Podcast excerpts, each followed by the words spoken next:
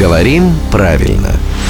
Здравствуйте, Володя. Доброе утро. Тут я услышал и очень удивился. Фразу «Мой выбор упал на то-то и то-то». Я прям как представил, как выбор шел-шел, споткнулся, упал, отжался, полежал, отдышался, встал и дальше пошел. Я вот первый раз в жизни слышал, чтобы выбор не пал, а упал. А, Вас правильно зацепило. Действительно, э, глагол «упасть» соотносится с глаголом «падать» во многих значениях. Ну, кто-то может падать и, наконец, упасть. Но вот э, выбор действительно может падать, и здесь э, глагол совершенно вида «пасть», что сделать. То есть выбор «что сделал» — пал. И еще один случай, когда что-то может падать, но не может упасть. Ну-ка. Ударение. А, точно. Оно падает Но на не- какой-нибудь слог, да. не может упасть. Так что выбор пал на Ну, что-либо. В общем, я здоров.